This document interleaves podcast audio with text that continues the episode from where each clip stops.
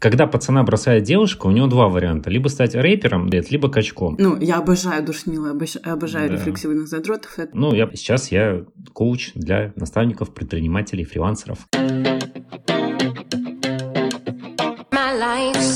Приветики. Привет, Саша. Приветики. Саша, да, вот это совпадение по именам. специально подбирала? Конечно, конечно. Я общаюсь только с Сашей. Да, расскажем это остальным участникам твоего подкаста. Неловко будет, да? Да, расскажи, э, Саш, кем ты работаешь и какой сейчас у тебя ну, план, э, что ты любишь делать, что-то такое? Ой, ты знаешь, э, я чуть-чуть начну, да, с такого э, прошлого. Я вообще по жизни рефлексивный задрот, и это привело меня в фитнес сначала. Yeah, да, обожаю. да, потому что когда ты долго рефлексируешь, ты думаешь о том, а что же в тебе не так, как изменить эту жизнь. И, очевидно, нужно пойти на фитнес, да. То есть, когда пацана бросает девушка, у него два варианта. Либо стать рэпером, да, вот в 16 лет, либо качком. Ну, я пошел по, по, сторону качки, по стороне качкизма. Алкашом еще можно. Слушай, не пошло дело, я пытался. Я пытался, да, и быстренько завязалось это дело. Вот я пошел по фитнес, я начал качаться, я круто похудел, ну и в целом как-то жизнь изменилась. Вот, и связал дальше с этим а, свою жизнь. Вот классическая такая схема. И сейчас, на данный момент, я продолжаю быть рефлексивным задротом и работаю в другой профессии. Вот недавно перешел. А, сейчас я коуч для наставников, предпринимателей, фрилансеров, который помогает ребятам расти и делать а, жизнь более сбалансированной. Не уходить в одну только работу. Прикольно. Да, мне тоже очень Прикольно. нравится. Прикольно. А давай Давай чуть-чуть про рефлексивного задрота да. и чуть-чуть про фитнес. У тебя какой-то был э, двигательный опыт до этого? То есть ты занимался спортом или ты просто пошел на фитнес, потому что это такой был путь э, простой? Вот, ну, как бы, вот есть реклама спортзала, я увидел, я пошел. Там был бэкграунд, я в детстве занимался единоборствами, родители меня насильно туда пихали, но я прям вообще вот никак. Но 7 лет я терпел, 7 лет они умудрялись меня пихать, угу. и потом, будучи там 14-летним уже подростком, я сказал, ну все, до свидос, мне больше вообще вот это все не встало. Вот, я начал а, жестко рубиться в комп, я очень был некоммуникабельный товарищ, не было друзей, но при этом, да, мир виртуальных а, вот этих пространств, игр очень сильно помогал на самом-то деле адаптироваться, научиться общаться как-то. Вот, то есть, ну, э, я сам по себе был толстенький, замкнутый, кудрявый, прыщавый, ну, в общем, собрал комбо всех подростковых вот этих вот штук. Я видела да, да, да, да, да, то есть там прическа, как у э, буфетчицы, которая продает булочки вот это в школе, да.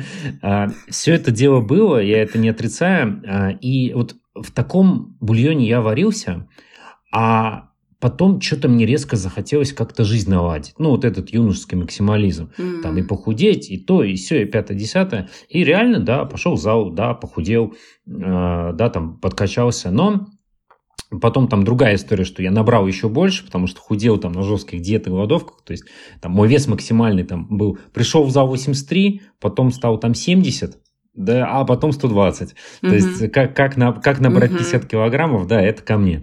Э, вот. И, соответственно, потом я много-много лет худел, разбирался в пищевом поведении, но это прям отдельный такой бэкграунд. А, не секрет, что а, определенный РПП, определенные взаимоотношения с едой выстраиваются тогда, когда сам себя не понимаешь. И вот ну, да, какие-то вот такие вот моменты играли несомненную роль. Но это осталось позади, то есть я там сделал форму, похудел, накачался опять, да, то есть это был такой путь, а, женился, и вот сейчас мне 31, и я оставил фитнес позади. Прикольно. Э, спасибо, что ты поделился. А по поводу э, физухи, мне кажется, из-за того, что тебя вот так вот пошвыряло маленько, ты чуть э, нежнее к клиентам, потому что я часто встречаю тренеров, которые всю жизнь просто были тощие дрищи, и они кричат там, ты жирная свинья, там, типа, все такое. И говорят, да ты просто не можешь перестать жрать, там, и все такое. А ты, ну, так как у тебя есть такой опыт, да, и отката большого, и разбираться с собой, и со всем этим, вот эти взаимоотношения с едой, ты как будто бы, ну, и по ту сторону тоже был. Абсолютно верно, подметила. Я люблю шутливую фразу, я на похудении собаку съел, да, практически в прямом смысле. Действительно, действительно, а, это очень тяжелый период. Это, то есть, когда ты не понимаешь ни себя, ни что ты хочешь, ни аппетит, и вес ведет себя очень странно, да, ты вроде все делаешь, а вес не уходит. Абсолютно верно. То есть, и знаешь, самое паршивое в этом, что я узнаю там других людях, с кем я работал ранее, как специалист по похудению, это то, что ты как бы запрещаешь себе жить, пока не похудеешь.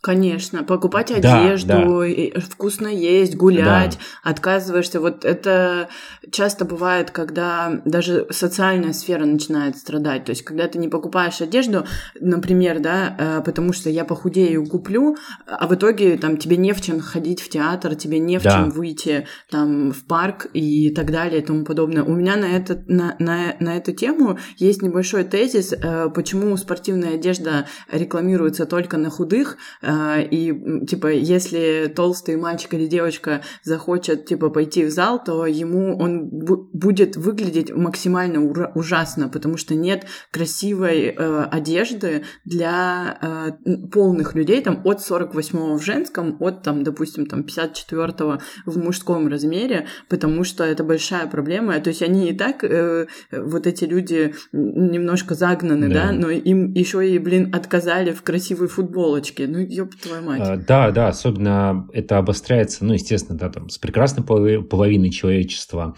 И, знаешь, много сейчас этих моментов, там, фэтшейминг есть, но, а с другой стороны, есть болезненный бодипозитив, э, который я тоже сам по себе не приветствую. Но это такая отдельная тема. Но э, ключевой момент в том, что действительно ты э, сам себя не принимаешь, ни себя как личность, ни себя как тело, и, соответственно, запрещаешь себе ну, жить какой-то там своей жизнью, что, в принципе, усугубляет ситуацию и усложняет само похудение, как ни иронично. Куда легче похудеть, если ты живешь как-то, не запрещаешь себе жить, а оно фоново худеется, потому что ты делаешь какие-то действия. То есть жизнь не стоит на паузе в этот ну, как момент. Как минимум бытовая активность у тебя Да, да, да. Как ну, а представляешь еще э, такой тонкий неочевидный момент, когда все ставки на похудение, вот увижу там свои 69, там, да, вот тогда, вот тогда, и ты молишься на эти весы каждый раз, и когда ставка слишком высока, да, вот как казино, либо черная, либо белая, или какое там красное, то в таком случае ты живешь а, управляем вот этими весами, вот этим казино, грубо говоря, забывая о том, что жизнь, она вообще-то идет, и необходимо ей тоже заниматься. И вес – это порой, знаешь, как я называю, у многих девушек, ну, как и у многих и нас, разные жизненные трудности. И проще всего найти одного врага, от которого зависит все. Но это иллюзия. Это иллюзия, безусловно. Я бы тут еще добавила, что похожий механизм как будто бы с зависимостью, да, то есть когда что-то управляет тобой, будь то вес, будь то э, другая какая-то зависимость, будь то, не знаю, что-то другое, ну, то есть не когда ты управляешь этим процессом, а когда тобой управляют цифры на весах, там, еще что-то. Я думаю, что это очень болезненно и тебе, и мне пишут, я думаю, что девчонки с какими-то такими рассуждениями, и я за свою работу видела, что э, зачастую э, полные люди, они очень ранимы, да. они очень-очень уязвимы, да. и важно их... Эм, вот там буквально пальчиком тыкни, и человек расплачется. Вот зачастую Есть такое, так. да. Я очень люблю пример, э, да, вот девчонкам, когда я с ними работал, да, в плане похудения, как специалист по похудению, я любил такой пример давать. Там, например, девушка-блондинка со светлыми волосами, прям абсолютно. И я ей говорю, слушай, твои рыжие волосы отвратительно, они мне не нравятся. И она на меня такая смотрит, типа, чё? То есть я говорил оч- очевидную чушь, которую даже никак не опровергнуть, не доказать, потому что это чушь. Uh-huh. Волосы это не рыжие совсем. То есть это у меня какие-то проблемы, я с э, восприятием цветокоррекции, а не у нее с волосами. Потому что по факту они светлые, а не рыжие. И так задеть человека невозможно. Скорее ко мне будут вопросы, чем к ней, гипотетически, да, если разыграть эту а, ситуацию.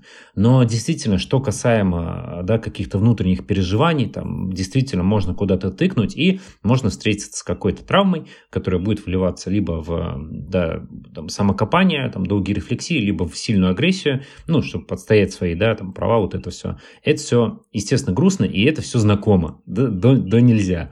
Э, знаешь, была такая кринжовая ситуация, вот я толстый был, 120 килограммов, да. Ну, я говорю толстый, то, что вещи uh-huh. своими именами, мне вообще э, не важно уже, пережитый этап.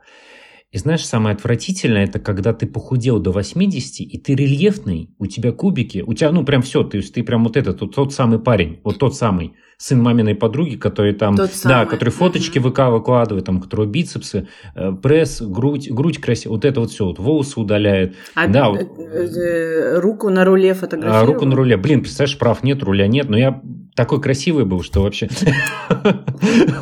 А, ну, первый раз в жизни просто я испытал это. И знаешь, я обратил внимание, я, я стрижку начал делать, я там общительный более стал. Но знаешь, самое такое противное было, я работал продавцом-консультантом, ну, о чем мне 21, 22, там, э, да, то есть один без отношений, вообще отношений не было, никаких там с девушками и в помине.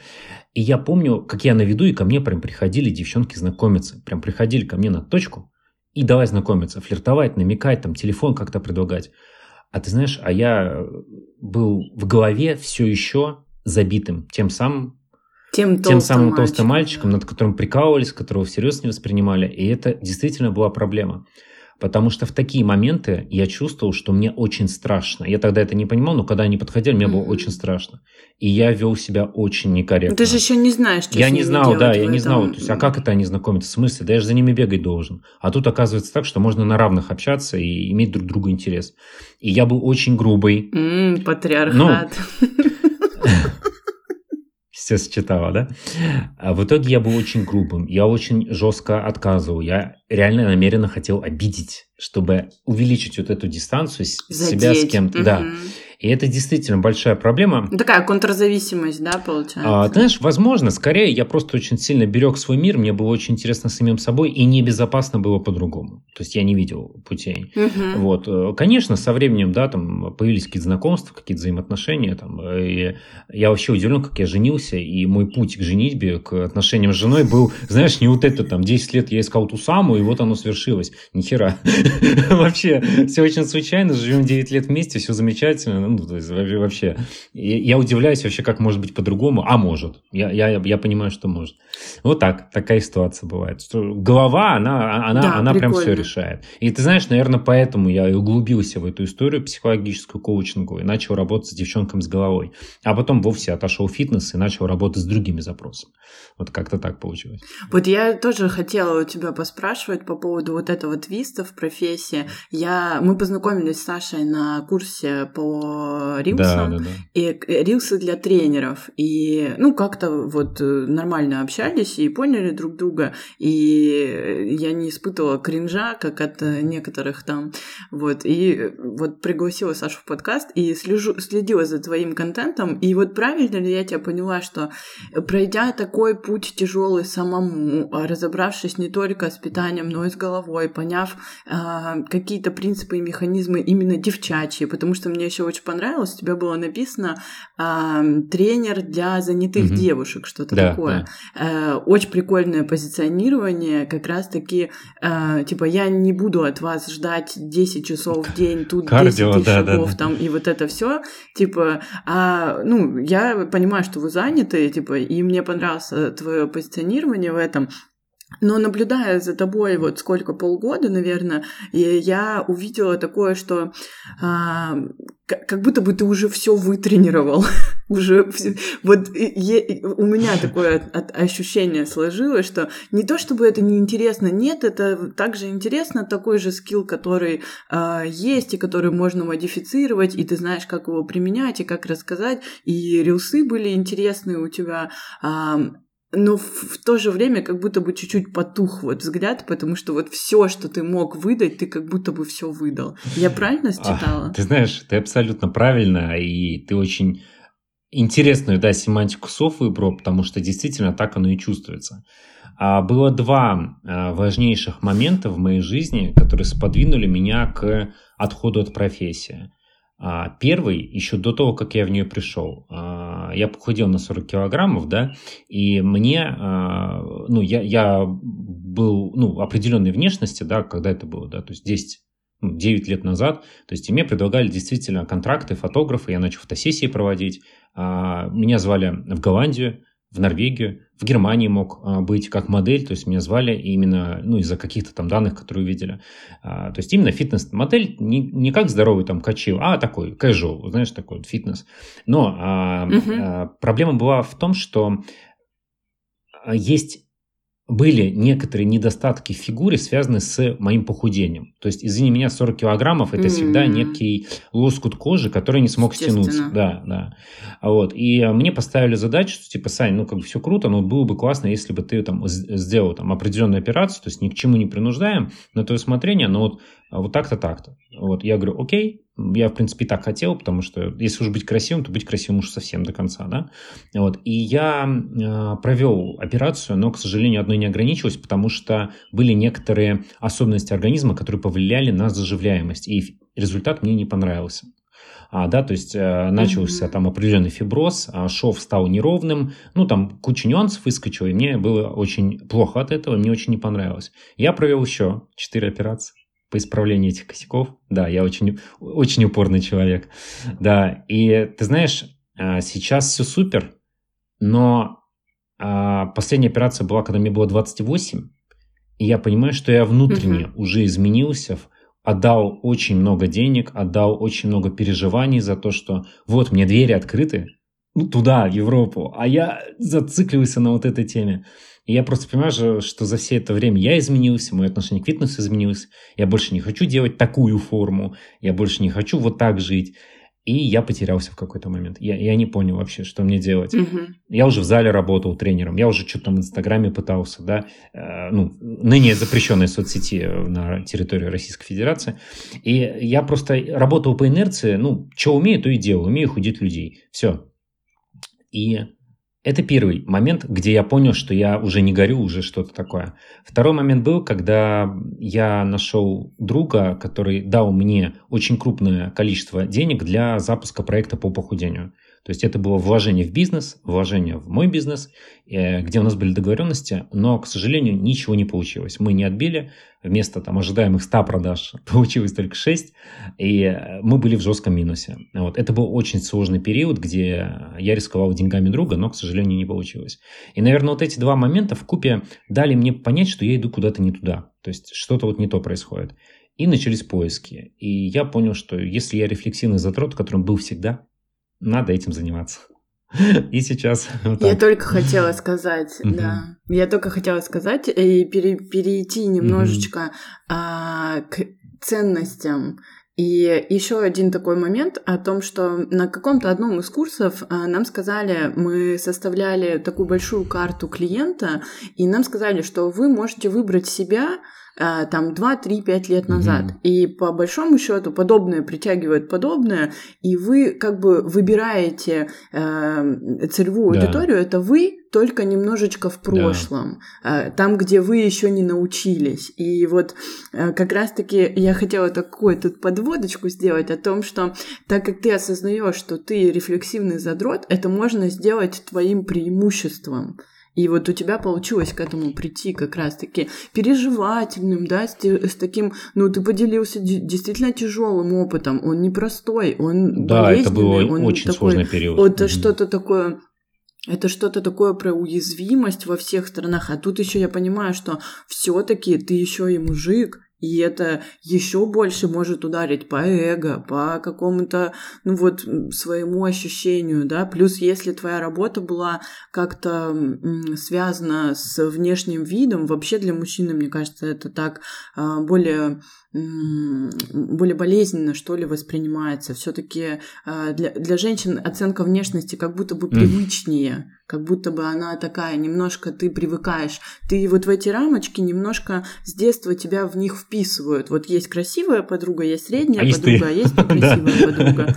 Да, типа ну да, да. Ну то есть ты понимаешь примерно, где ты, то у мужчин как-то вперед больше, ну, я mm-hmm. так фантазирую, э, как будто бы вперед немножко выходят другие вещи, и внешность в том числе. Но и внешность, она такая совсем про уязвимость, потому что не, э, не так часто мужчин оценивают по внешности, и не так часто делают на это упор. То есть мы же э, видим, нам же тоже продают такую картинку, где там толстый дед с молодой моделью, да, да, да. да? ну есть, типа, есть э, условная такая модель, что если ты а, богат, то, ну, или обеспечен, да, то вроде как у тебя открываются все вот эти вот пути. А настоящие ли они, это uh-huh, другой вопрос, uh-huh. но они у тебя откроются. Вроде как есть такая ну, иллюзия. Да. да, поэтому ты прожил такой интересный опыт, и спасибо, что ты поделился, потому что это действительно что-то такое про честность и что-то такое про силу, я бы сказала, потому что не каждый даже бы признался в этом, если а, честно. Без сомнений, я сам себе не мог долго признаться, и я очень долго жил в этом, и я помню, как я в 3 часа ночи мог проснуться от э, лютого бесежа, да, непонятной бури эмоций, почему там вот третья операция там или четвертая, а я не получаю должного результата, а я работаю только на эти операции, и там приходилось вообще никаких не путешествий, ничего, потому что у меня была большая идея. То есть, и я на самом-то деле благодарен себе э, за этот путь э, ровно по одной причине. Я знаю, что значит большая идея, которой ты живешь. И это так потрясающе. И поним... обладаю таким опытом большой идеи, я сейчас пытаюсь создать новую большую идею. Я не знаю, какая она, как она будет, но я понимаю, что это будет ключ ко всему, как мобилизировать всю энергию, все силы в реализацию вот своего какого-то потенциала, который ты хочешь. Вот. То есть там не сложилось, окей, но у меня куча других дорог, и я могу выбрать какую-то приятно слышать. Еще я бы тут добавила к тому, ну, опыт общения с рефлексивными задротами показывает мне, что они, ну, я обожаю душнилы, обожаю да. рефлексивных задротов. Это моя, мои прям любовь, потому что они для меня очень безопасные и понятные потому что у меня как раз-таки окружение было э, состоящее из нарциссов ярких и таких людей, у которых бури эмоций и рефлексии ноль, э, для меня они опасные. И они, с, с ними, конечно, весело, но они для меня опасные, поэтому я к рефлексивным задротам тянусь. И что я хотела сказать о том, что э, как будто бы вот эта системность и мое наблюдение привело меня к тому, что рефлексивный задрот не может жить без большой идеи без большой цели. Как будто бы есть вот эта потребность ставить эти галочки, ставить, э, идти вот этими путями не хаотично, а достаточно так вот, ну, без цели э, задрот как будто бы не может. И меня всю жизнь, вы знаешь, еще, так как я за ними наблюдаю mm-hmm. много и давно, меня всегда поражало вот это стремление, и я бы я для себя называю это смелостью. То есть вот, вот такая смелость идти туда, куда ты вот придумал. То есть а, у меня такой чуть-чуть другой склад характера, и я могу, да ну не получилось, не получилось, да хер бы с ним, ну, ну, ну поправилась и поправилась, ну похудела и похудела, типа ну, это что важно? Ну, важно быть там, типа, веселым, чтобы тебя окружали люди и там что-то такое. Ну, то есть, типа, я такой яркий экстраверт, и поэтому мне важно быть в людях, mm-hmm. мне нравится получать социальные поглаживания такие, типа, там, лайки и все такое. А там, типа, как это сделано? Да хуй с ним, как, как есть, так и есть. Типа, мне всегда смотрелось это очень смелыми такими э, решениями, то есть упороться вот и идти просто вот... Вот так. Э, блин, не знаю, э, да, вот видишь, для тебя это какая-то, ну, такая история про ого, а для меня это история как, э, ну, если не скудоумие, то узость мысли.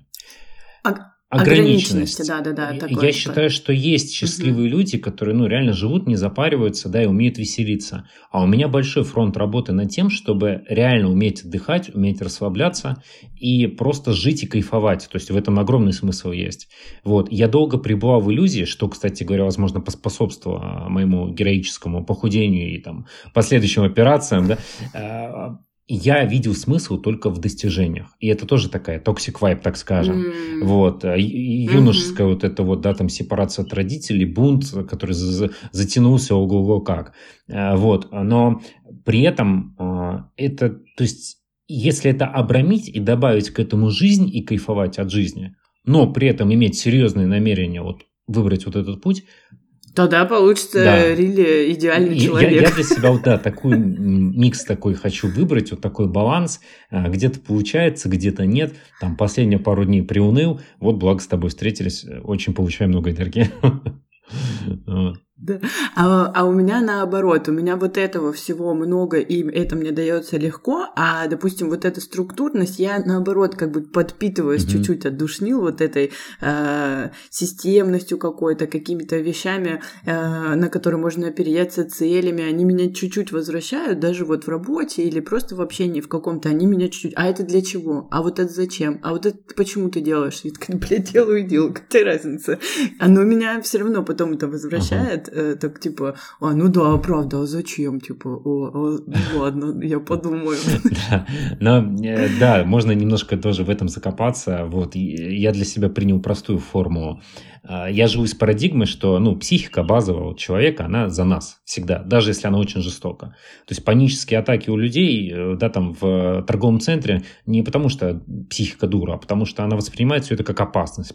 Защитный да, механизм, Потому что когда-то уже была такая опасность, где было много людей, замкнутое пространство, да, там, что человек может не помнить. Надо просто разобраться да, в причинно-следственной связи, как это работает. Вот, и я тоже мыслю с парадигмой, что, ага, что бы я ни делал в своей жизни, это все во имя моей безопасности. Все это вопрос в том, а как мне эту безопасность дать себе менее затратными путями? То есть, и действительно, иметь э, так скажем, смелость делать, да, какие-то в амбиции какие-то лезть, вот это вот все, при этом помня, что ничего страшного не случится. То есть договориться своим мозгом, что а давай что-то, такую хрень какую-то попробуем, но ничего страшного не случится, это, наверное, есть смысл моей профессии, вот, чем я помогаю людям. Вот. Ну, в целом, да, в целом я соглашусь, наверное, вот с этой мыслью о том, что все ок, мы ок, психика ок, и вообще вот эта вот мысль о том, что э, все вокруг тоже ок. Ну, такое базовое доверие ко всему к этому, и все, что э, выбивает, то это как раз-таки защитный механизм. У меня интересная мысль была, что э, на последних э, встречах с психологом как раз-таки про защитные механизмы я такая, а давай еще и вот это уберем. Она говорит, слушай, ну тебе 34, и тебя как-то защищала это все, а давай мы это трогать не будем, потому что неизвестно, как бы э, тебя это 34 года защищало, и ты можешь теперь это контролировать, а убирать мы это не будем, потому что вообще-то, э, ну это тоже про безопасность, mm-hmm. то есть страх и защитные механизмы, э, они тебя обеспечивают безопасностью вот такой для тебя. Поэтому не все травмы нужно лечить, не все э, какие-то механизмы нужно исправлять, какие-то нужно и оставить все-таки, потому что э, можно и совсем стать бесстрашным. Согласен, согласен. А, главное, знаешь, все упирается в то, чтобы понять больше себя, свои вот эти сильные и там недостаточно сильные стороны и научиться с этим жить. А все убирать действительно э, не всегда надо, а, потому что нам придется создавать новое. А это очень трудозатратная история, которая может потянуть за собой изменение очень многих вещей. А, и... Ну да, как-то, э, что психика, что вселенная, что пространство, да, типа не терпит э, пустоты оно всегда заполнится ну, чем-то. По, по сути, да. По сути, чем? да, да. То есть э, угу. как-то все равно нужно жить эту жизнь, и э, если убрать что-то важное, появится что-то другое важное, но лучше ли оно будет, вот как это все. Поэтому, наверное, люди годами в терапии и находятся, вот, чтобы создавать это что-то. Ну, да, смотря какая терапия. Угу. А, хорошо, вот э, ты рассказал свой такой богатый опыт, ты рассказал о том, что для тебя важно, и вот сейчас вот этот вот переход в профессию, он а, обусловлен теми же самыми ценностями, которые я тоже увидела. Не только а, учить чему-то, а не только рассказывать про свой опыт ораторский, да, так, а типа э, есть базовая внутренняя потребность помогать. Помогать и поделиться вот кусочком себя. Есть такое? Ты знаешь, а, я вот разбирался, да, в себе в этом ключе, что меня двигало раньше, что сейчас – а, э, я думаю, есть огромнейшая доля нарциссизма. То есть, э, э, и не в плане, что там лайки поставят, признания, а в плане того, что люди обязаны знать, что я очушенный. Все. То есть я, я для да. себя... Я хотела mm-hmm. сказать, э, э, извини, что я тебя перебила, э, я хотела сказать, что тренеров без нарциссизма да, не да, бывает. Да, им нужно вот это вот и самый простой способ. Это достаточно, это достаточно в целом нарциссичная и очень тщеславная, тщеславная. профессия. Да. И как бы без этого ну, не а, можно. Да, и знаешь, тоже вот когда для меня фигура перестала быть столь важным инструментом, да, и тщеславие перестало удовлетворяться, вот, наверное, тоже это сподвигнуло меня к новому поиску, да, где же мне быть классным. Прикольно. Да, да, да. Вот, и на самом-то деле, что меня тогда двигало, да, в восторг, чтобы все знали, что я классный, что сейчас. Потому что, знаешь, то, чем, наверное, я могу похвастаться свои 31, я вернул вот сквозь все кризисы, да, сквозь все проблемы, я вернул то состояние, где я для себя реально классный. Как, такой вот какой-то, какой есть. Такой какой-то. Это достойно прям. Спасибо. Да. Э, это был большой труд, потому что в какие-то моменты я прям потерялся, я ну, действительно не знал, как жить, не знал, как деньги отдавать, да, не знал, что там с этими операциями, да, то есть все вот эти вот проблемы, э, не понимаешь там, а вообще-то соцсети надо вести, и надо типа улыбаться там и танцевать, да, грубо говоря. А как, если ты не знаешь, как встать с кровати, да, грубо говоря, и ради чего? Вот, и это такие глубокие конечно. вопросы, которые, ну, э, конечно, заставляют задуматься, а как я вообще ранее принимал решения, и как мне все-таки стоят под по-другому их принимать. Это да. Вот а я хотела еще сказать, э, что, может быть, у кого-то появятся вопросы, э, кто нас будет слушать, о том, что как тренер-нарцисс, особенно который там э, в себе уверен и с фигурой, и со всем остальным, типа сомневается в себе, у этого всегда, у этой медали всегда Абсолютно две стороны. Верно. Чем сильнее, чем сильнее ты предъявляешься как самый пиздатый вообще человек, тем больше тебя накрывает рефлексия. Это огромная работа выйти в какое-то равновесие профессии и не предъявляться вот так, что только за этим что-то есть, и, и не скатываться вот типа прям в очко, потому что есть шанс раскачивать эти качели очень сильно, особенно у людей с нарциссическим радикалом, потому что вот эта грандиозность, да. А, она тоже как защитная, она тоже как защитная, что типа я вам сейчас покажу вот столько, чтобы вы не увидели, что я уязвим. Все верно. А, я, я вообще по себе заметил, что самый пик моей физической там формы качкизма, вот этого всего, действительно был тогда, когда в глубине души я был и одинок, и не понимал вообще, что я, куда я. А что еще остается в таком состоянии? Делать то, что ты знаешь. Качаться и сушиться, и что-то там еще делать, да, вот это все.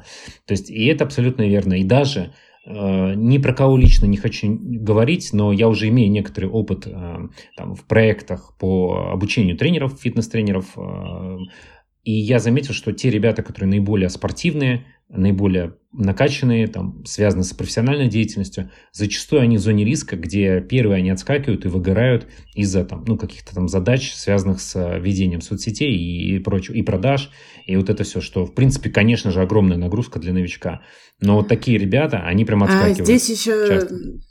Здесь еще такой момент вот а, одна, одностороннего мышления о том, что когда ты защищаешься таким образом и предъявляешься только лучшими сторонами, ты получаешь эти социальные поглаживания, и ты не получаешь практически отказов. Тоже верно. А вывозить отказы и, про, и проигрыши — это тоже на самом деле навык. Это Но когда ты предъявляешься, вот, да, когда ты предъявляешься, вот я такой рельефный, все-таки все таки вау, да, я хочу к тебе, и это на самом деле сильно подстегивает. Ты в этом живешь, тебе говорят, да ты умный, да ты классный, да ты красивый, и ты не выдерживаешь отказа. А когда ты приходишь учиться чему-то новому, это действительно навык. У меня в этом смысле был такой интересный опыт.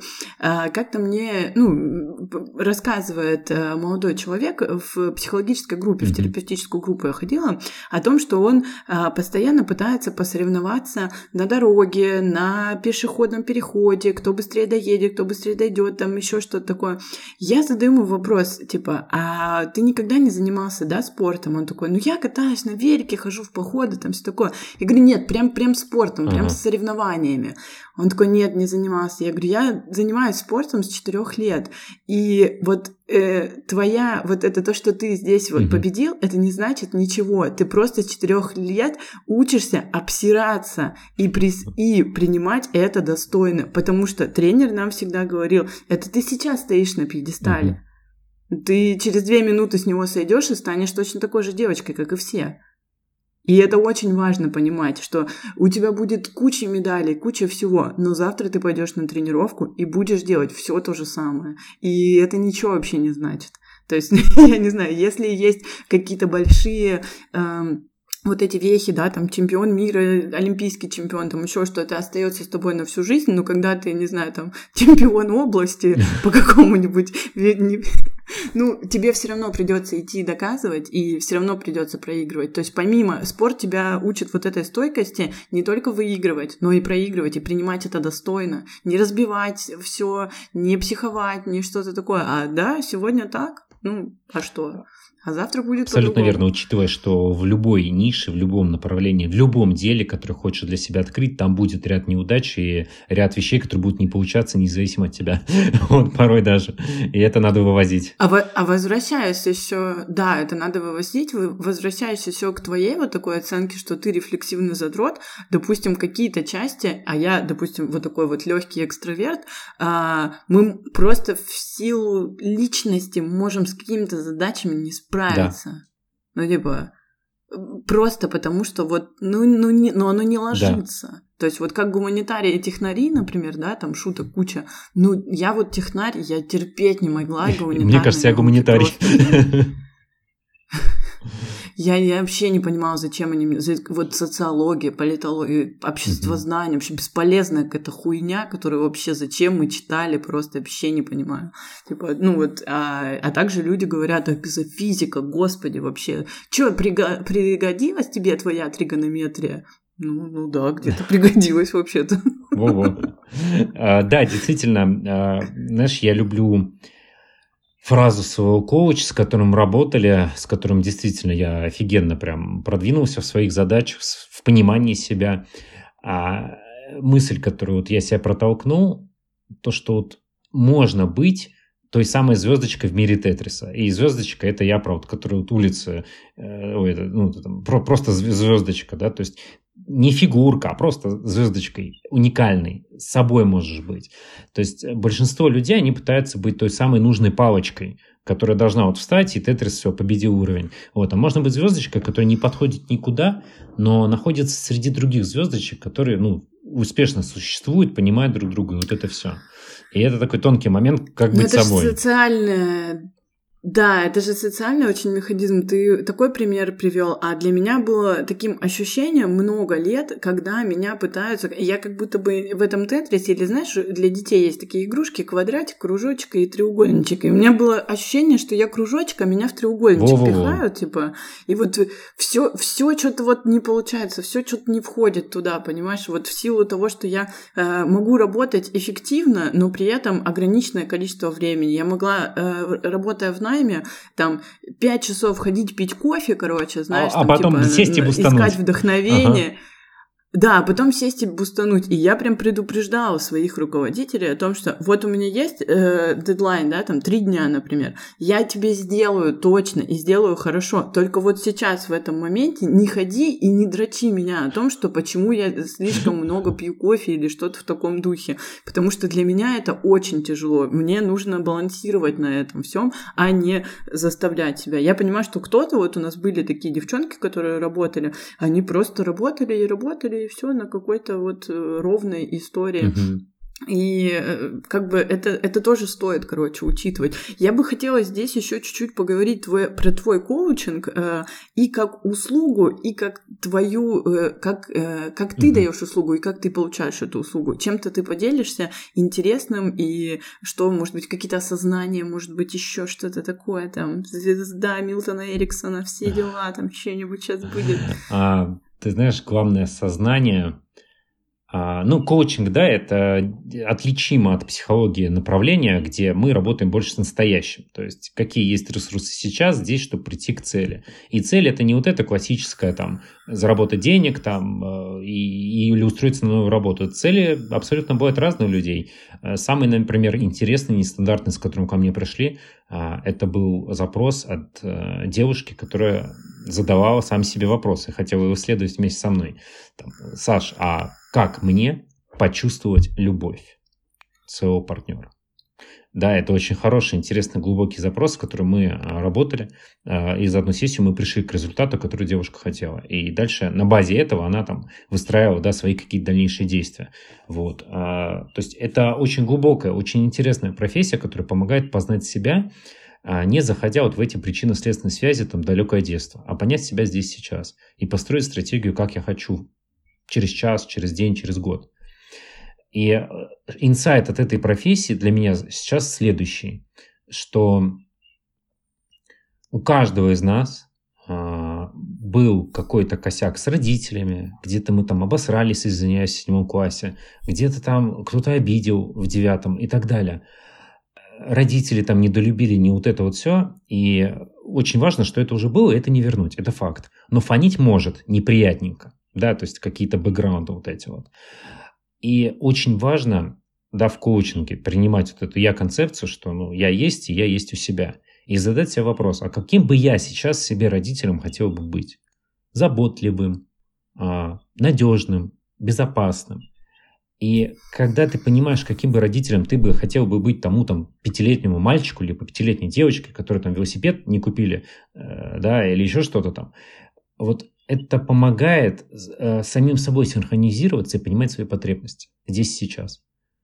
И действовать. Ну вот схемотерапия немножко mm-hmm. вот про это. Ну, действовать, конечно. Mm-hmm. Схемотерапия, а, есть э, вид КПТ-терапии, mm-hmm. когнитивно-поведенческая схемотерапия. Вот она вот про mm-hmm. это. А, когда ты приходишь в какую-то травматику, например, или, ну, там не обязательно заходить в травму, а просто что-то вспоминаешь, и ты даешь себе вот эту поддержку там, и как бы налаживаешь вот эти новые нейронные связи уже с поддержкой. То есть ты приходишь и говоришь, сейчас мы их всех накажем, сейчас мы им всем покажем, вот, вот я тебя здесь обниму, да люблю, там еще что-то. И вот это внутреннее спокойствие как раз-таки рождает ресурс для того, чтобы поставить новую цель. Mm-hmm. То есть я думаю, что эм, и так, и так возможно, как будто бы это все, ты можешь дать это себе здесь и сейчас, а ты можешь дать это там и тогда. Э, и то, и то может как бы неплохо сработать в зависимости от каких-то Абсолютно потребностей верно, и, да. может быть, глубины. Типа. Да, я искренне убежден, что все направления важны, нужны, и тут человеку нужно выбирать, исходя из наверное, каких-то своих индивидуальных особенностей и что ему вообще нужно. Определенно коучинг не способен э, справиться. Это очень сложный э, вопрос. Да, да, справиться с какими-то э, очень жесткими жизненными сценариями. Он не способен справиться, скорее всего, с, с химическими зависимостями. То есть, да, требуется там работа других специалистов вообще, вплоть до психиатра. То есть, есть много-много ну, рамок, но я называю это не рамками, а регламентом. Что у меня есть определенный регламент, в рамках которого Наверное, я работаю. Наверное, коучинг угу да, наверное, коучинг для условно здоровых людей. Знаешь, я делю так. А, психология для кризисов каких-то локальных своих. Коучинг – это когда норм, но хочется вообще отвал башки. Вот нового, вот прям uh-huh, вот выйти uh-huh. вот именно вот из а, своей нормы, да, какой-то, вот, которой ты просто живешь день за днем, такой болотце, когда ты хочешь прям вау. И помогает в этом... Е, болотце. Да, е, теплое болотце. И хочется просто, ну, увидеть абсолютно то, что ты не видел, и, соответственно, начать делать так, как ты не видел. Знаешь, шоу Трумана фильм. Ну, это, это уже да, прям... Да, да, конечно. Но это уже такое, знаешь, как будто бы захотеть, это уже прям как будто бы намерение, это уже прям действие. Да, да. А, шоу Трумана, да, вот это меня тоже поражает. Но вот его же тоже можно назвать рефлексивным задротом, который смело идет к своей да, цели. Да, да, да. Ну, который действительно захотел выйти из своего вот этого мира, и потому что он понял, что есть другой мир. Вот коучинг, он, наверное, помогает а, выйти из старого мира в новый. То есть начать замечать то, что угу. не видел, и обнаружить ресурс там, где ты его и не видел. И уйти из заблуждений. Ну и как-то безопасно. Да, и уйти из заблуждений, в которых ты заблуждался, оказывается. 嗯。Последнее в этом, а, так как мы с тобой немножко посплетничали по поводу наших коллег из профессии ага. фитнеса, да, немножечко, будучи в этом, тоже поговорили о каких-то минусах, каких-то плюсах, а, я так заметила, вокруг меня стало какое-то количество коучей, которые получали, ну, уже прям учились, не то, что mm-hmm. они в Инстаграме написали, знаешь, а они прям учили, и, учились и занимались, и я заметила какой-то определенный снобизм в них такие. А, заметил ли ты, и как ты думаешь, с чем это связано? Потому что если с тренерством я внутри, я понимаю, почему это, то вот тут я не поняла, короче. То есть почему врачи сноб, снобствуют, я понимаю, действительно тяжелая, да, какая-то штука. То здесь есть относительно, я могу звучать сейчас грубовато, но относительно легкий вход в профессию. Mm-hmm. Все-таки это там, ну, не врач и не психолог, mm-hmm. да, может быть там дорогой в плане денег, но относительно легкий. И вот как ты думаешь, с чем это связано? Mm-hmm. Прикопаюсь. Э, да, вход в профессию легкий, реально. Ну, вот курсы, вот э, плати деньги, вот проходи. И действительно, большой процент заканчивают, сдают там э, сессию, да, и все оценки, все маркеры компетенции получают. Но на дистанции через год останется очень мало людей, потому что боль людей нужно уметь вывозить а это про внутреннюю стойкость. То есть там mm-hmm. бывают такие интересные нюансы. Вот, но это я так. Ты прав, но это я так. То прав. есть глобально, да, э, это не три года обучения, как психология, но знаешь, чтобы стать профессиональным коучем, нам говорят э, преподаватели втихую, ну так, не на общей массе, что, ребят, вы только начали, и поверьте, там еще куча всего, что вы не знаете, и если вы идете на это, дайте себе там тоже года два-три. До этого вы так, ну, грубо говоря, я такой, ну, спасибо, конечно.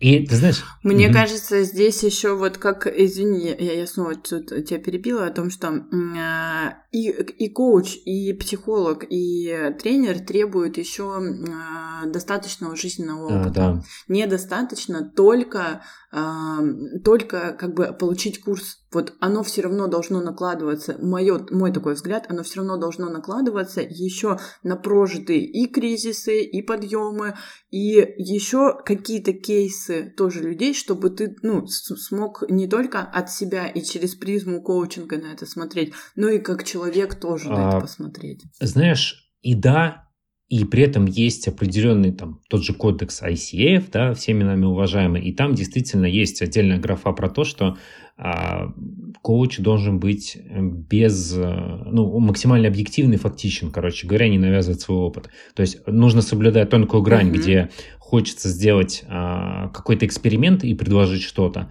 но при этом это должно быть а, согласно ситуации человека. Если подходит, прям чувствуешь, понимаешь, согласно всем маркерам, тогда да. А, иначе, знаешь, у меня была практика с коллегой, с которым учились, и наша коуч-сессия, ну, я в роли клиента, в кресле клиента, превратилась в просто разговор по душам, как будто два пацана пьют пиво на кухне, знаешь, что-то такое. Потому что он просто делился своим опытом, и он, естественно, не сдал там нужные экзамены, и собственно говоря, ему пересдача. Как это произошло, я так и не понял. Это тонкая да, грань, да, да. мне кажется. Вот. Да, да, мне кажется, это тонкая грань выдерживать это. А я почему угу. поэтому подумала? Потому что а, в коучинг идут реально разные да. люди, и управленцы идут в коучинг, и тренеров много да. идут в коучинг, и руководители каких-то, ну вот бьюти-индустрии, да. я вижу, что тоже идут. Э, ну, и хайпово. вместе с тем это должно накладывать ну, это хайпово, но это... Я, я радуюсь, когда такой хайп, типа, я всегда только за. Но как будто бы это еще должно наложиться и на какую-то внутреннюю этику, да, и Полностью внутренний согласен. вот этот... Угу. Угу. потому что можно же и навредить да. как-то. И вот тут как раз вот опыт, э, это я, наверное, хотела сюда зашить, да, опыт житейский такой, когда ты понимаешь, что мир не черно-белый, а он в спектре угу. просто. И, но чтобы вот самому это понимать, тебе нужен жизненный опыт. Как раз-таки, когда ты не вот тот э, закомплексованный подросток, где только вот так, да, да, да, только вот так. То есть тебе самому нужно чуть-чуть вот быть более открытым и понимать реакции, например. А, да, жизненный опыт помогает, знаешь, больше, наверное, вводить компетенциями в нужное русло. Я бы вот так, наверное, сказал. Ты сейчас сказала, mm-hmm. и я так подумал, блин, ну, а ведь можно и, и, и правильно сделать, и по уму, но при этом а, по-своему, как я люблю.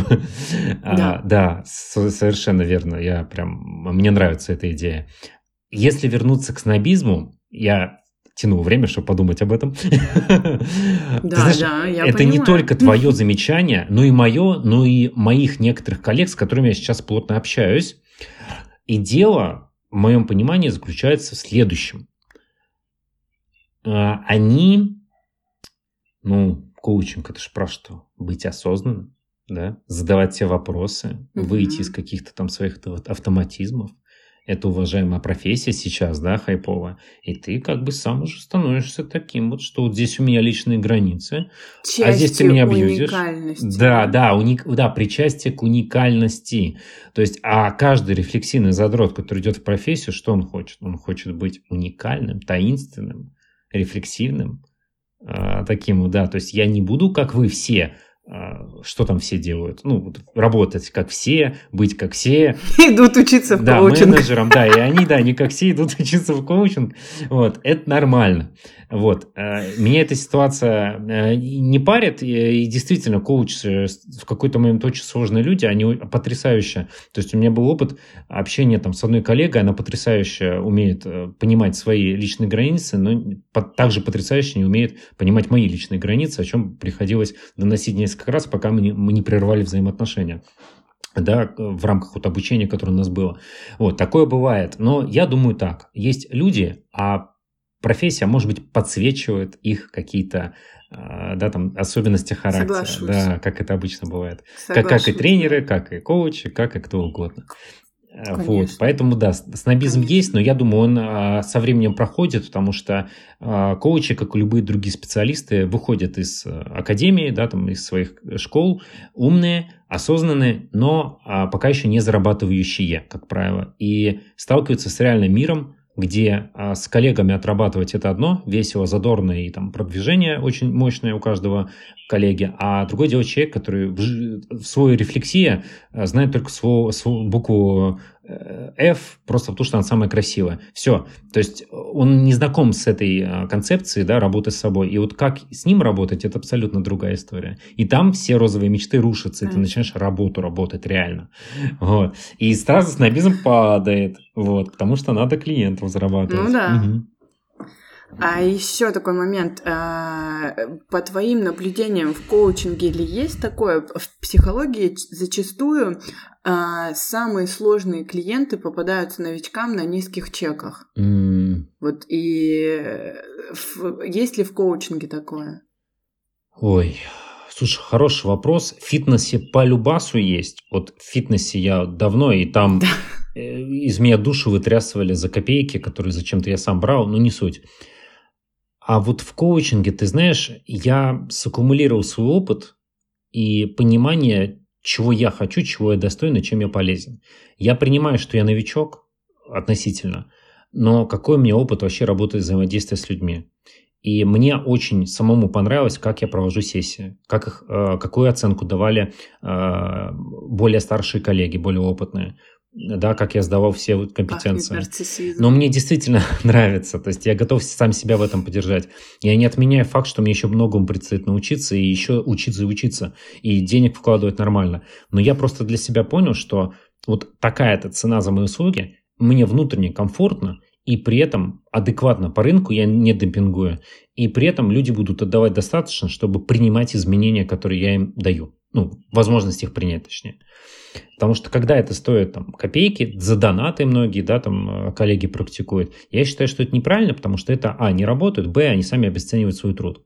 То есть лучше гораздо научиться продавать, доносить ценность, э, да, там, как-то что-то делать, нежели вот, ну, задешево. Потому что я знаю, многие сильные коллеги мои лучше, чем я. Я видел сессии, хотя учились в одном месте, да, вот как бывает. Они берут очень мало, а это неправильно. Вот.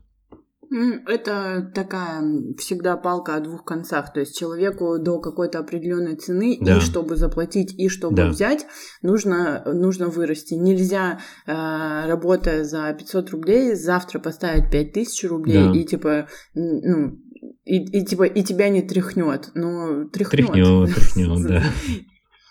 И точно так же и э, заплатить 5000 рублей за услугу, mm-hmm. когда ты привык платить 500, э, точно так же тряхнет. Да. Э, да. Э, Это чаще всего путь, и, и, и я как бы э, думаю о том, что ча- часть из этих навыков можно и раскачивать немножко. То есть... Э... э прежде всего, да, важно поработать с собой. Вот тут тоже, если вернуться к жизненному опыту, который ты сказала, определенно э, мне вот э, было бы, например, странно обращаться к специалисту, который берет, ну, очень мало. Там 500 рублей там за, не знаю, там вот ребенку за там, занятия по математике, да, репетиторство. У нас выбор стоял там полторы тысячи и 500. И я, у меня сразу вопрос, а что так дешево-то 500? Ну, полторы-то более-менее понятно в моем понимании, да, то есть там за час, там, девчонка фрилансер, студент, нормально. Нормально, не дешево, не дорого. А почему 500 у другой? Что с ней? Что случилось? И, мне задают вопросы. А если мне задают вопросы, я не хочу на них отвечать. И иду там, где за полторы. Просто потому, что мне так кажется, что это правильно. Хотя я могу, естественно, заблуждаться. И стоит вопрос, что с самоценностью у той девушки за 500 и почему она так себя оценивает, даже если у нее знания такие же, как у полторы. То есть, и, да, вот это вот разрешить себе, дать себе почву, сделать в три раза выше чек, просто потому что ты кайфовый специалист, это очень важно. Я за хорошие деньги хорошим специалистом, это важно. То есть они просто демпинговать, знаешь, э, попой на калькулятор сели, ну, типа, вот столько. А что там будет, как, за что, как, какие у тебя у самого навыки, да, там, ну, вот это вот все это, конечно. Ну да, да. И у меня по-разному на самом деле. Я могу купить э, репетитора за 500, mm-hmm. если я вот просто выясню, что просто человек э, там в начале пути, mm-hmm. или просто он вот так вот он э, вот такую цену он поставил. Часто же бывает, что цена складывается, особенно услуги, не из э, себестоимости какой-то, а просто вот поп на калькулятор сел. И я как бы понимаю, что ну вот она помониторила, посмотрела, что у всех тысяча, у меня будет 500, вот я особо не понимаю. Э, часто еще повышение цен происходит в тот момент, когда, э, ну, ты просто устаешь и понимаешь, что тебе э, нужно вести не 8 уроков, там, а 4, и поэтому ты поднимаешь там в два угу. раза. И этот путь тоже многие да, проходят, да. и мастера бьюти-индустрии проходят, как бы. Э, то есть я могу воспользоваться такой услугой и не буду, как бы, фукать, э, там, ой, а почему 500 или там еще что-то. Мне норм, короче, угу. с этим этим. Мне норм и за 5 тысяч, и мне и за 500 рублей норм.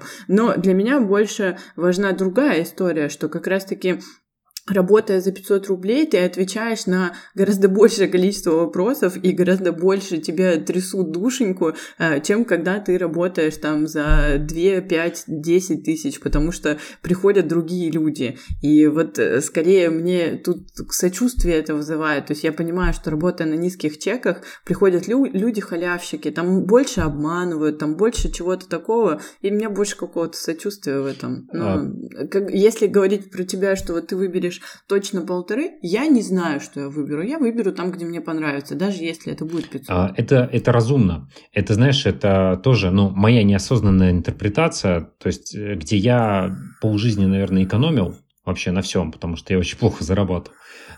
И я знаю, что такое дешевое.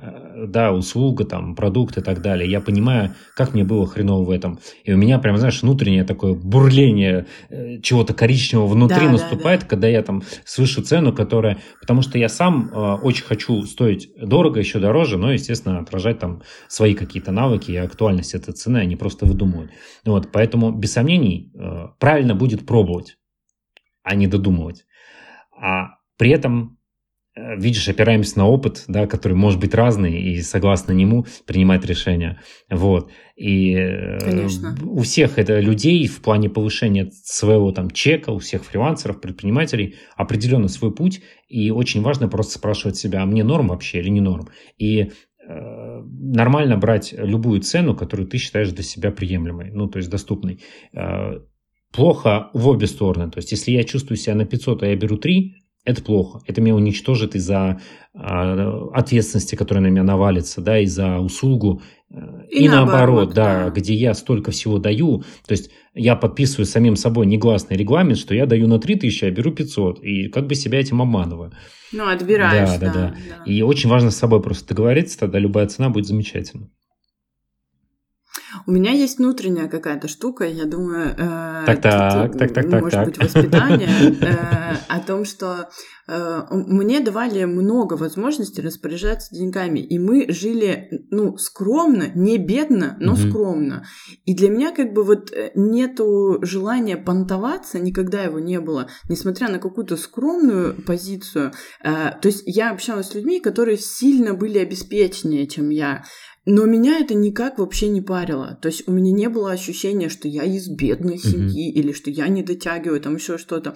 Когда вот эта, э, вот эта пропасть настала расширяться, я почувствовала себя некомфортно и прекратила. Mm-hmm. Ну просто когда э, э, там э, мы уже поступили в университет, и я приезжала на автобусе, допустим, а им на, за поступление Камри подарили. Ну вот тут уже, и они такие, типа, поехали в Монако с, с нами, типа, мы едем девчонками веселиться. Ты такой,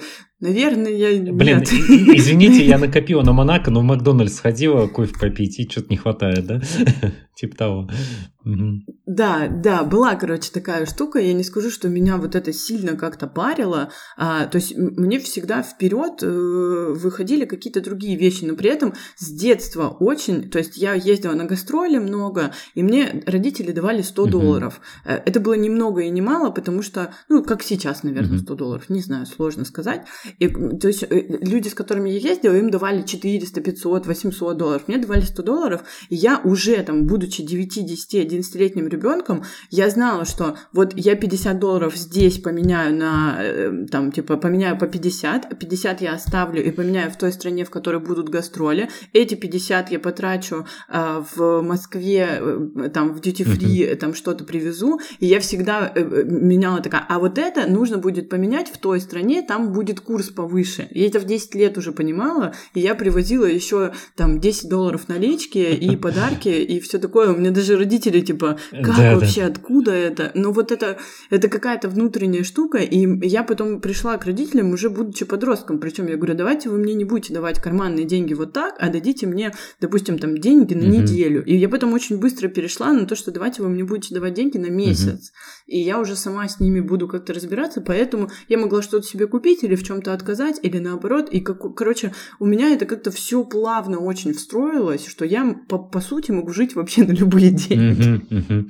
Ты знаешь, не, это потрясающий навык, и более того, да, есть финансовое планирование, понимание, а, как э, средства потратить разумно, чтобы хватало. Это классный навык. Просто если его нету, зарабатывать там 50-100 миллион в месяц, их никогда не будет. Просто базово, потому что навыка Их никогда нет. не да. будет, да, все да. верно. Это очень важно. Да, да, да. И вот, наверное, поэтому я и проще отношусь к какой-то цене. Кто-то мне... Э, раньше меня еще триггерило именно угу. в нашей профессии, именно в тренерстве, да, когда люди ставят не... не... Это же Э, здесь большое отличие как раз-таки от того, что коучинг — это временная какая-то штука, а тренировки — это все таки регулярная mm-hmm. нагрузка. И когда люди ставят большую цену за регулярную нагрузку, у меня всегда это воз... ну, как бы вызывало разные чувства. Типа, ну да, тренировка стоит там 3-5 тысяч рублей у тебя. Блин, мы не в Москве mm-hmm. живем, мы живем как бы в Омске. У нас в самой классной клинике реабилитации супер новомодная тренировка стоит 1800 mm-hmm. рублей. Ну, типа, сорян, ну, как бы почему так, так ты позиционируешь? А сейчас мне стало вообще пофигу. То есть раньше я еще mm-hmm. по этому поводу думала, а сейчас я такая, да сколько захотела, столько Ну, типа это их проблема, да? Сколько они там захотели. Сейчас мне как-то вообще все. А, ты знаешь, у меня друг есть, мы с ним буквально вчера встречались. А, я сегодня даже в своем телеграм-канале пост об этом написал. А, он очень состоятельный человек, у него очень много артефактов богатства. И знаешь, самое главное, что у него есть, это вот его ну, я это называю mindset, то есть определенные установки в голове, его картина мира, которая помогает ему там принимать решения, там, принимать определенный опыт и вот это вот все. А, я им искренне восторгаюсь, я много кому о нем рассказывал. И самое, что меня удивляет, это то, как он размышляет о деньгах. И насколько они это правда. не занимают ведущую роль в его жизни. И я у него как-то спросил, всегда ли так было? Ну, когда-то ты с чего-то начинал, он же из обычной семьи, да, он говорит, нет, слушай, я всегда первично ставил э, уровень своей жизни, кайф, удовольствие, путешествие, что-то новенькое, что-то прикольненькое, потусоваться, там, выпить, не выпить, спорт, ну, такой вот. И он действительно он такой. Сейчас он, он полностью соответствует своим вот этим вот. Просто развлечения у него куда интересно, да, там, захотел мотоцикл купил, захотел сгонял. У него такой вайб. Я восторгаюсь тем, ну, какой он был а, по его словам, и какой вот он сейчас, и это полностью конгруентно. Деньги лишь усилили, да, то, что изначально было в человеке, да, его тяга к жизни, его тяга попробовать. И это вот, ну, очень интересно. И при этом он всегда относился к ним довольно-таки просто. Он их терял много. Да, можно попереживать об этом, но глобально как бы все, там, поработаем, значит, еще. Еще заработаем. И это офигенно. Это то, чего я хочу от него перенять. Вот это вот э, тяга к жизни, а не к деньгам. Это разное.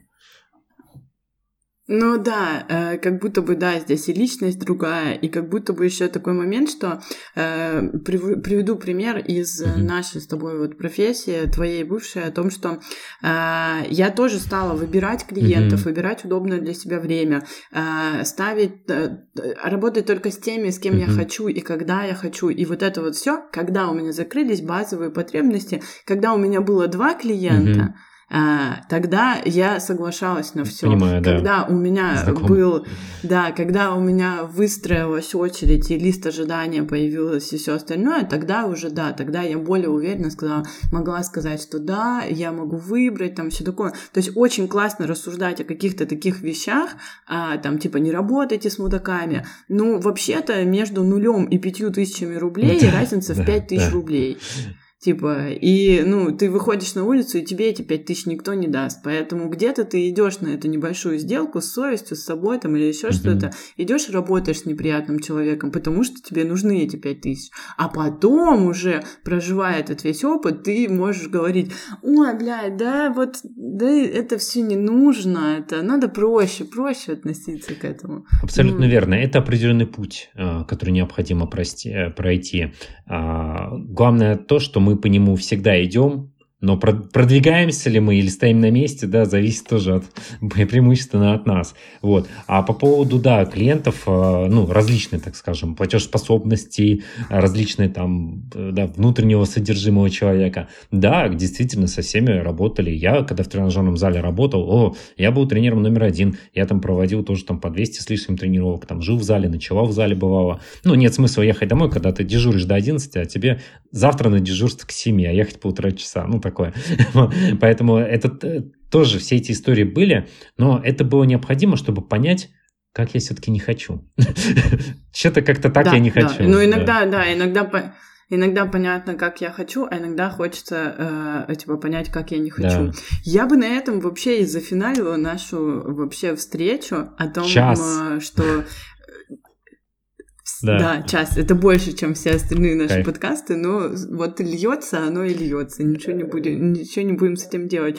О том, что иногда деятельность помогает нам а, понять и только как не только как ты хочешь, но еще как ты и не хочешь. И это тоже важно. Абсолютно верно. И это можно, знаешь, э, тоже вот твою фразу приравнять вот э, к пути тому, который я сейчас описал, а, как у меня там чего повернулось, а, действительно очень важно понимать, что хочешь, чего не хочешь. И знаете, что может поддержать вот всех а, слушателей, да, которые там хотят в жизни что-то поменять, друзья, через год, да, даже два, это не такой большой срок, но ваши радикальные изменения, которые вы сейчас хотите в жизни сделать, через два года – будут уже не такими уж и важными и главными и радикальными. Это э, такая... И не такими радикальными. Да, это очевидная, это очевидная суть, возможно, но просто хочу для вас подсветить, что я помню, как два года назад я не знал, что мне делать с долгами, что мне делать с провальным запуском, что мне делать с тем пятым, десятым, когда ничего не получается вообще, а ты все так же продолжаешь в зале работать, из которого ты хочешь уйти по-хорошему. Но я понимаю, что два года прошло, это уже не актуально, это уже не радикально, это уже было. И сейчас я живу по-другому. Вот э, обращайтесь к этой мысли и знайте, что то, что вы испытываете в переходе, в изменениях жизни, оно не навсегда. Оно закончится. И это проходит. Да, да, да, да. все будет окей. Ну что? Ой, спасибо большое. Спасибо Саш. тебе, Саша, что Я... позвала. Будем. Э, хорошо, всем пока. Я ставлю у нас тут.